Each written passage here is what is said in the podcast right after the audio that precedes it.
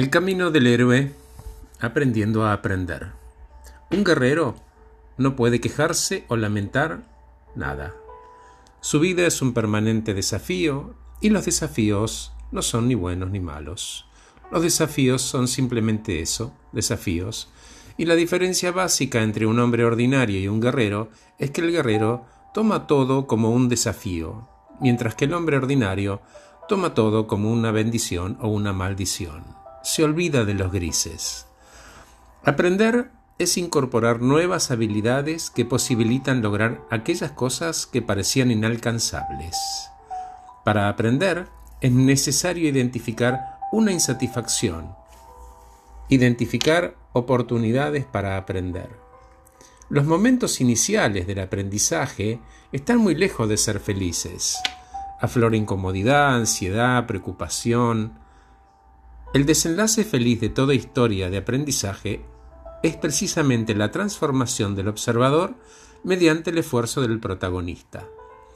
Las emociones difíciles, originales, desaparecen, para convertirse en satisfacción, confianza, alegría y paz. Toda situación insatisfactoria presente no es más que una historia potencial de aprendizaje cuyo protagonista aún no ha encontrado la forma de llegar a un desenlace feliz. El camino del héroe es una estructura profunda, común a todas las historias. La línea argumental que subyace a las diferencias puede describirse de la siguiente manera. En la primera etapa existe una aparente estabilidad donde todo funciona felizmente, es siempre ingenua e ilusoria. Detrás de esa fachada feliz se esconden las grietas que provocan una crisis. En el punto 2, la crisis se manifiesta. Los problemas venían fermentándose desde hace tiempo y ponen en escena energías que habían sido reprimidas hasta entonces. A pesar del dramatismo con el que se derrumba la estabilidad inicial, la aparición del problema permite investigar y resolver sus causas profundas. Esta toma de conciencia es dolorosa, por lo que el héroe solo hace a regañadientes y a pesar de sus impulsos inmediatos. No le gusta. Muchas veces el destino debe, entre comillas, ablandar al héroe para que preste atención y asuma responsabilidad frente a las consecuencias de sus actos.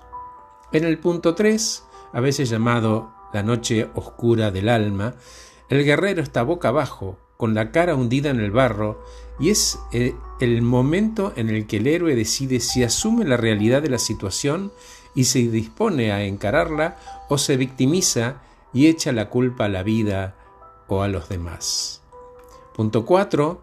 El enfrentamiento entre él y la tentación de hacer fiaca, de la irresponsabilidad, de la procrastinación. Una vez ganada esta batalla, puede el héroe enfrentar a sus enemigos externos.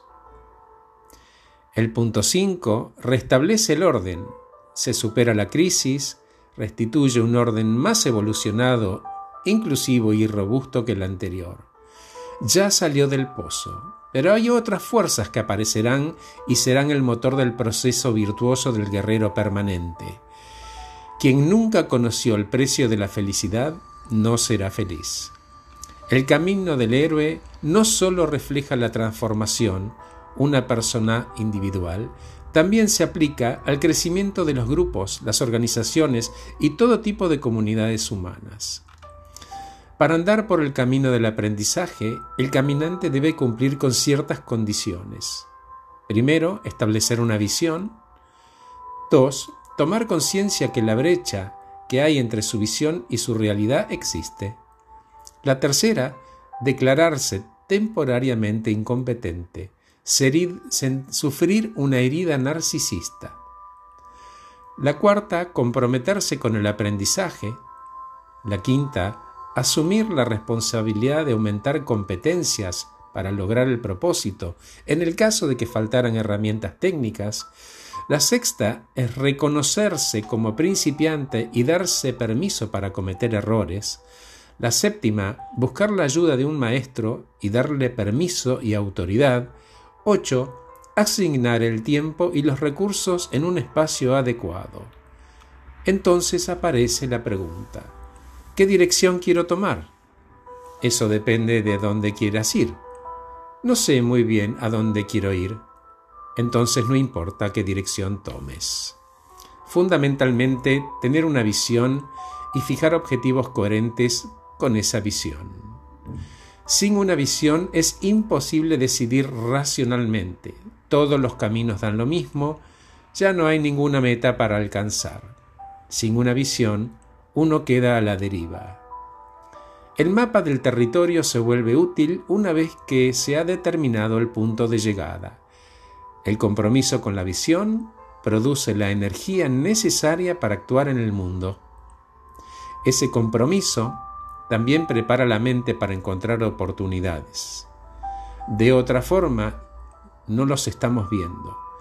Entonces, cuando la persona sintoniza con su misión, el mundo se le aparece distinto.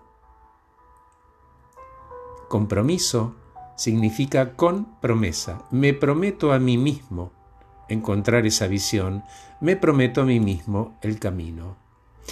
En el momento en el que uno se compromete, la providencia también lo hace. Ocurre entonces todo tipo de cosas positivas que de otra manera nunca hubieran ocurrido.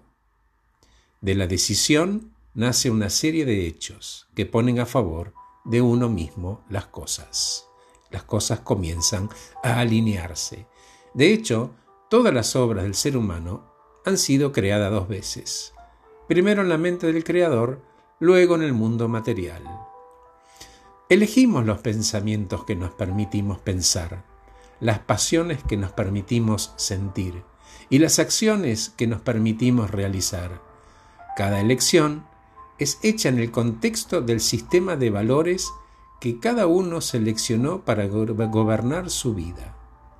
Al seleccionar ese sistema de valores, estamos de una manera muy real haciendo la elección alineada con nosotros mismos. El camino de aprender es exactamente lo opuesto al ideal perfecto. Te vas a encontrar con picos y con valles, podés frustrarte si eso querés, y vas a darte cuenta que aprender no es nunca lo que imaginas. Cada paso del aprendizaje es una nueva tarea y el miedo crece y se oculta en cada esquina y si te retiras, tu enemigo te venció. Podés estar completamente asustado y aún así no detenerte. Esa es la regla. Cuando lo logres te vas a sentir seguro de vos mismo tu intención se hace muy fuerte y el aprendizaje deja de ser el cuco. Resumiendo, aprender es incorporar nuevas habilidades que posibilitan lograr aquellas cosas que parecían inalcanzables. Para aprender es necesario identificar una insatisfacción, identificar oportunidades para aprender aquellas cosas que nos harán lograr los objetivos. Aprender requiere humildad, responsabilidad y acciones concretas. Nos dijo con una frase que dice, un guerrero no puede quejarse o lamentarse nada. Su vida es un permanente desafío y los desafíos no son ni buenos ni malos. Los desafíos son simplemente desafíos. La diferencia básica entre un hombre ordinario y un guerrero es que el guerrero toma todo como un desafío, mientras que el hombre ordinario toma todo como una bendición o una maldición. Gracias por escucharme. Soy Horacio Velotti.